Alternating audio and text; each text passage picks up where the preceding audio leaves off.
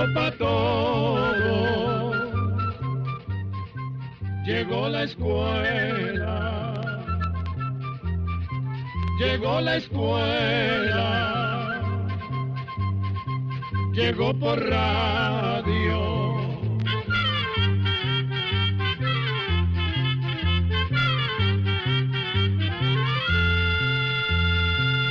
Oigamos la respuesta. Es el programa que les trae a ustedes el Instituto Centroamericano de Extensión de la Cultura, ICQ. Casi todas las semanas recibimos preguntas acerca de la presión alta y los problemas que causa. Por eso, y como en otras ocasiones, hemos invitado a una doctora amiga para que nos explique este asunto. Le damos la bienvenida otra vez a doña Natalia, que nos explicó tan bien lo de la poliomielitis. Yo encantada de estar aquí otra vez, pero me parece que antes de hablar sobre la presión alta o hipertensión, como también se le dice, voy primero a explicarles algunas cosas para que les quede más claro lo que es la presión alta y los problemas que causa, ¿le parece? Por supuesto, doña Natalia, me parece que su idea es muy buena porque así todos entendemos el tema mucho mejor. Comience, por favor. No me diga, doña Natalia porque la verdad me siento como en familia con ustedes. Muchas gracias. Y sepa que de parte nuestra ya usted pertenece a esta gran familia que es el ICQ. Muchas gracias. Pues bien, hace muchísimo tiempo se creía que nuestras emociones venían del corazón porque el corazón late más rápido cuando la persona está nerviosa o tiene miedo o bien si está a la par de la persona que quiere. Pero hoy se sabe que el corazón es un músculo que hace posible que la sangre pase o circule por todo el cuerpo.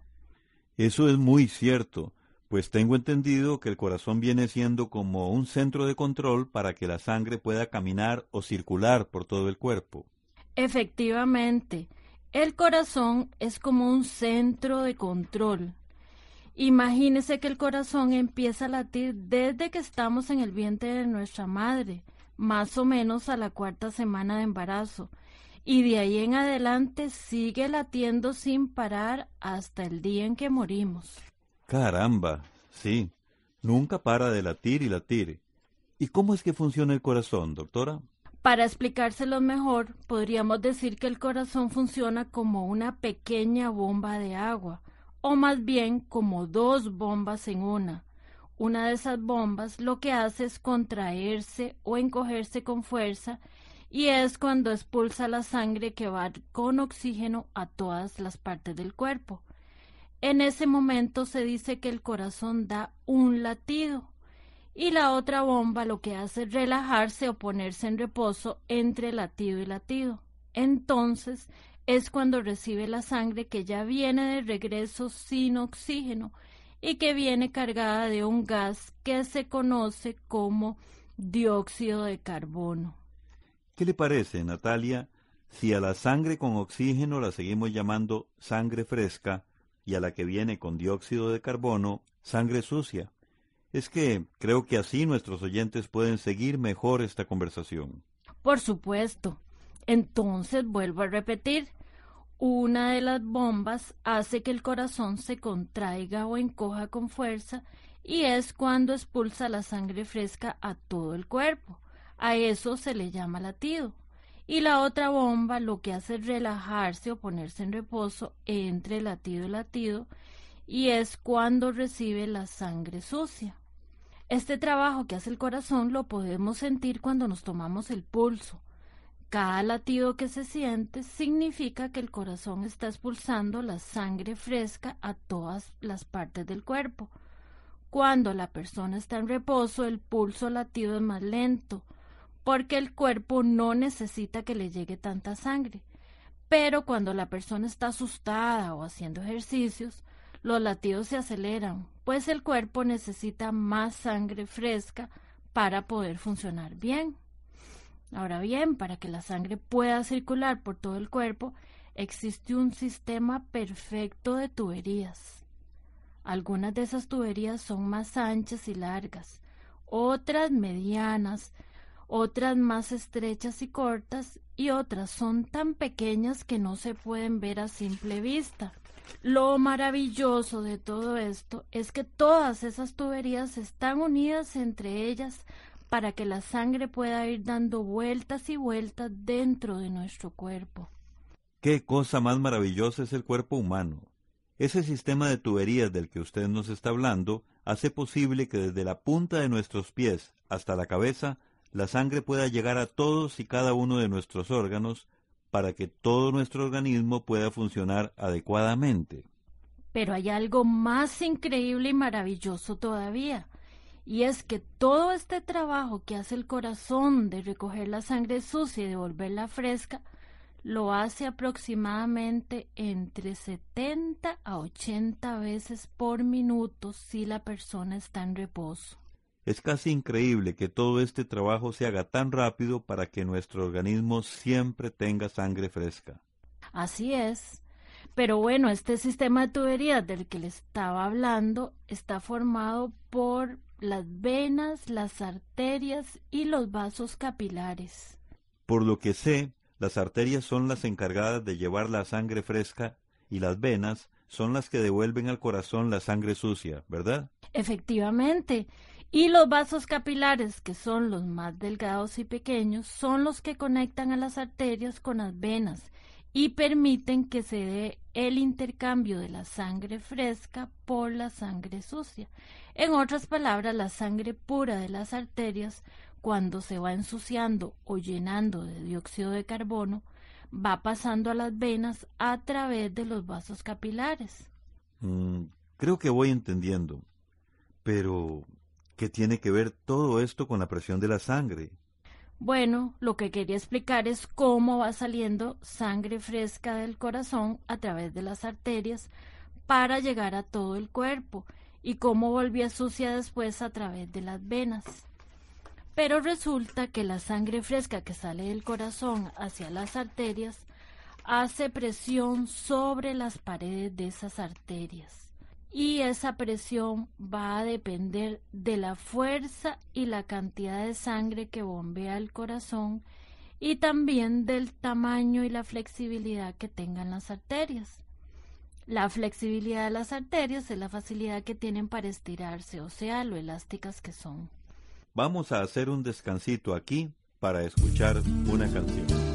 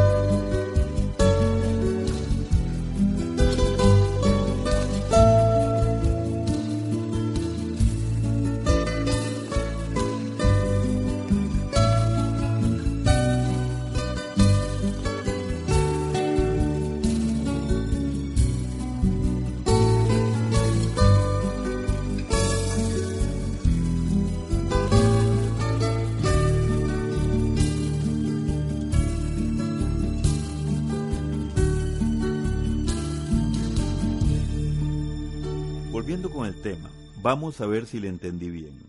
Usted dijo que la cantidad de presión va a depender de la fuerza y la cantidad de sangre que bombea el corazón y también por el tamaño y la flexibilidad que tengan las arterias.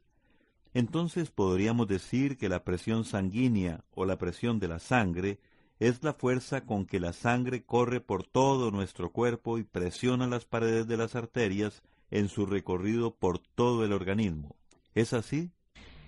Creo que usted entendió muy bien. La presión sanguínea es la fuerza con que la sangre circula por todo nuestro cuerpo y presiona las paredes de las arterias en su recorrido.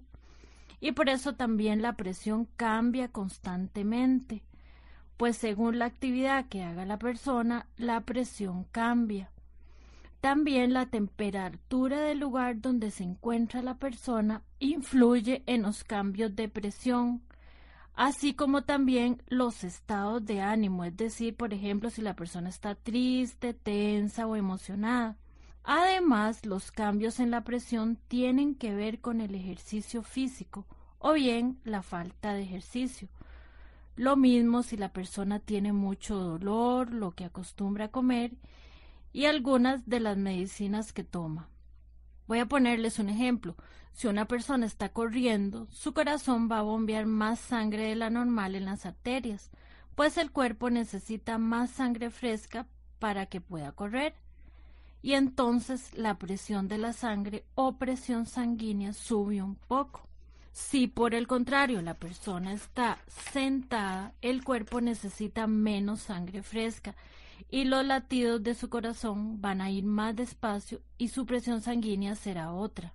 Para medir la presión hay un aparato, ¿verdad? Sí, es un aparato que muchas personas posiblemente lo han visto. Se llama esfigmomanómetro y es una banda, como decir una cinta o faja ancha que se coloca en la parte superior del brazo. También se necesita un estetoscopio, que es ese aparato que sirve para escuchar los sonidos del cuerpo. Así es como la persona que está midiendo la presión puede escuchar las pulsaciones de las arterias. Pues bien, este aparato, el esfigmomanómetro, que mide la presión da dos números, el número más alto representa la presión cuando el corazón se contrae o encoge con fuerza y está expulsando la sangre fresca. El número más bajo mide la presión de las arterias cuando el corazón está en reposo, que es cuando recibe la sangre sucia. La medida ideal o normal es 120, el número alto, sobre 80, el número bajo pero estos números pueden variar un poquito y aún así sigue siendo una presión arterial normal. Creo que con lo que usted nos acaba de explicar, puedo entender por qué es que cuando la persona va a que le midan la presión, tiene que esperarse un ratito antes de que se la midan, pues si viene caminando, la presión le puede salir más alta que lo normal por el ejercicio que hizo. A eso iba yo, pero usted se me adelantó. Eso que acaba de decir es muy importante. La persona tiene que esperarse un ratito y reposar para que le puedan tomar la presión. Así saldrá más exacta. ¿Y qué pasa cuando la persona tiene la presión alta y se la toman cuando está en reposo? Pues si se la toman cuando está en reposo, si la persona padece de presión alta o hipertensión, la medida de la presión le sale más alta de lo normal por más que esté en reposo. Y eso pasa porque la sangre de esa persona todo el tiempo está presionando más de lo normal las paredes de las arterias. Aquí en el ICQ nosotros siempre les ponemos un ejemplo a las personas que nos escriben y es el siguiente.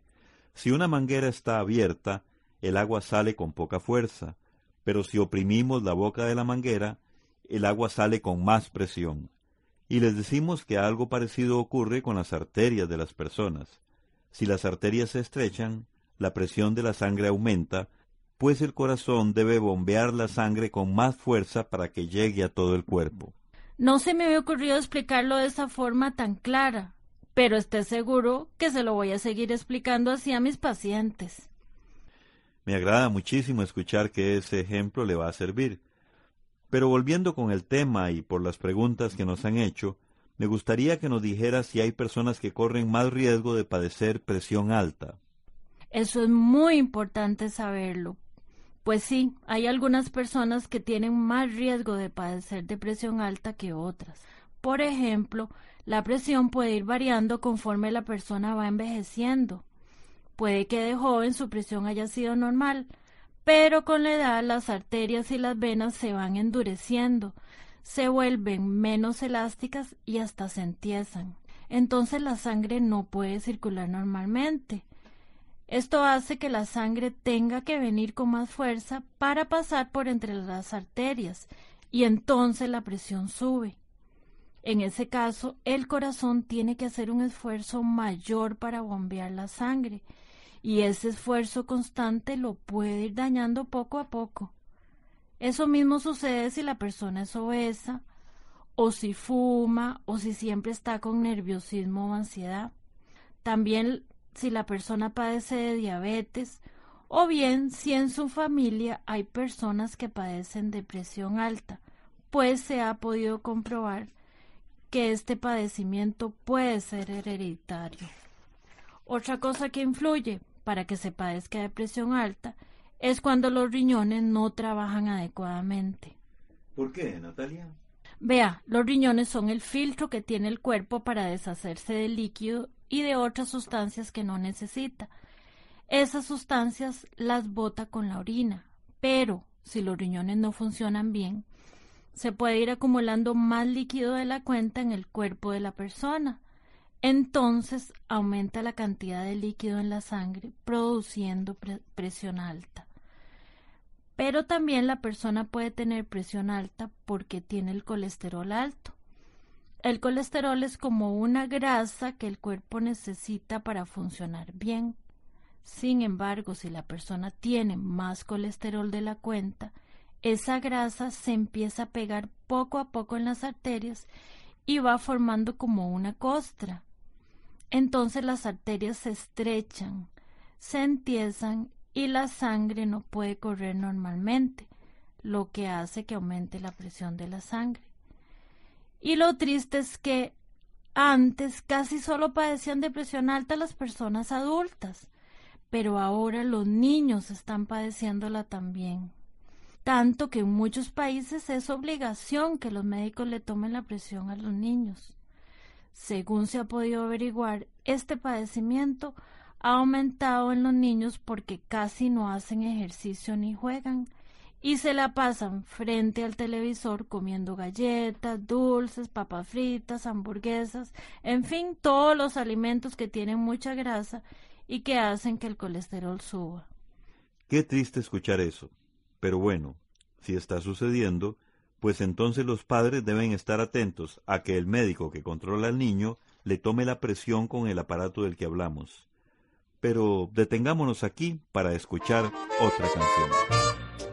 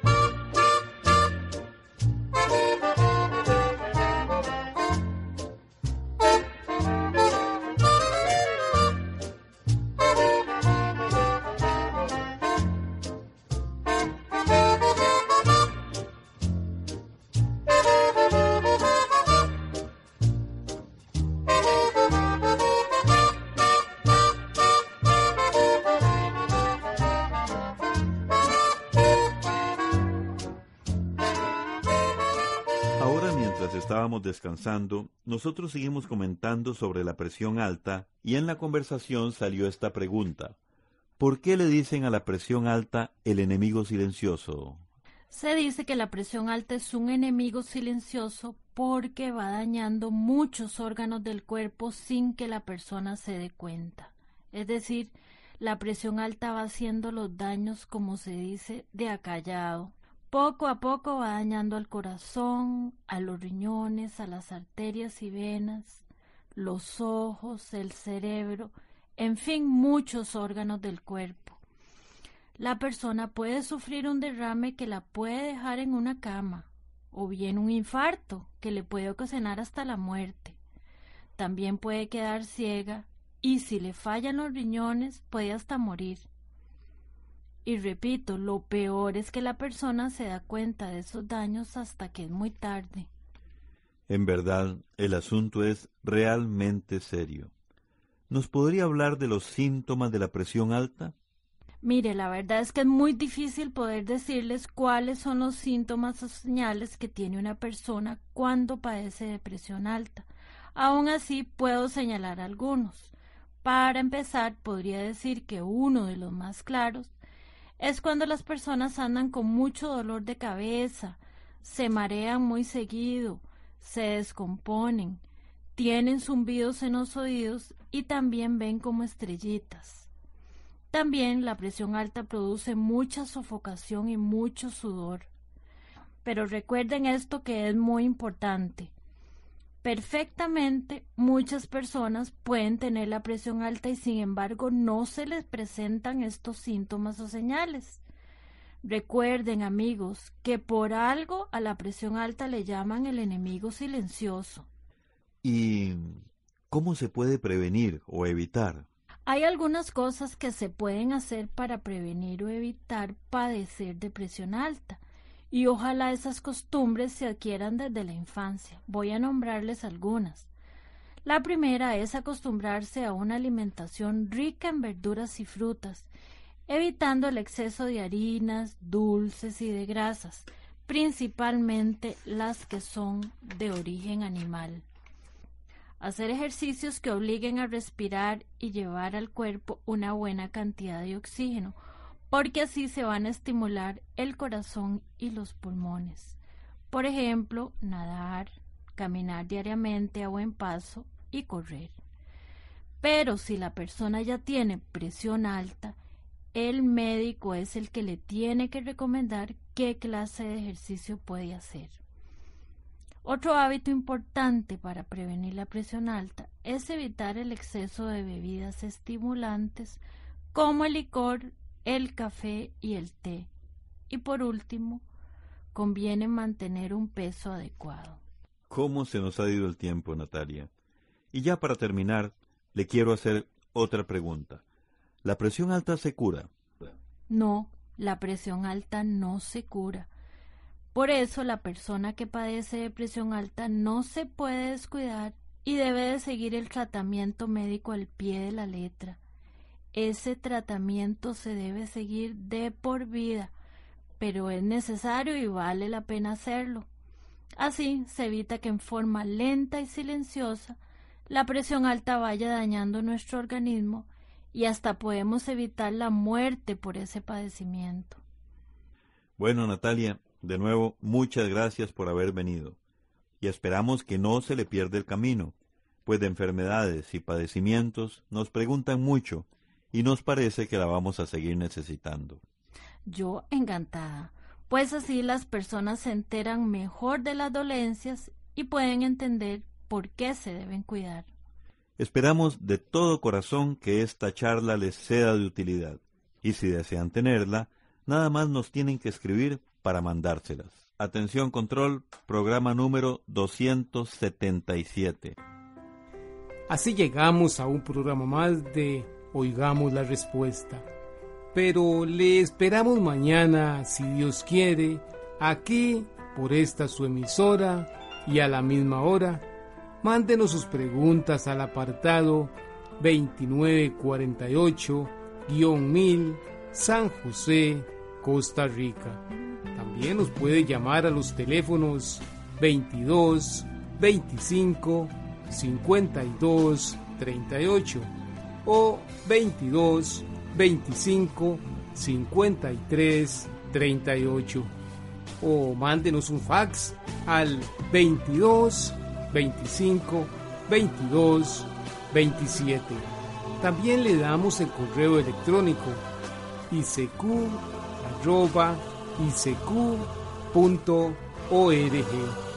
Celo de letreo icecu arroba icecu.org. Para nosotros sus preguntas son muy importantes y estamos para servirle. También puede dirigir su pregunta a esta emisora que ellos amablemente nos la harán llegar. Muy importante, dele su nombre completo, dirección bien exacta ah, y el lugar donde escuche el programa. Recuerde que comprender lo comprensible es un derecho humano. Que Dios le bendiga.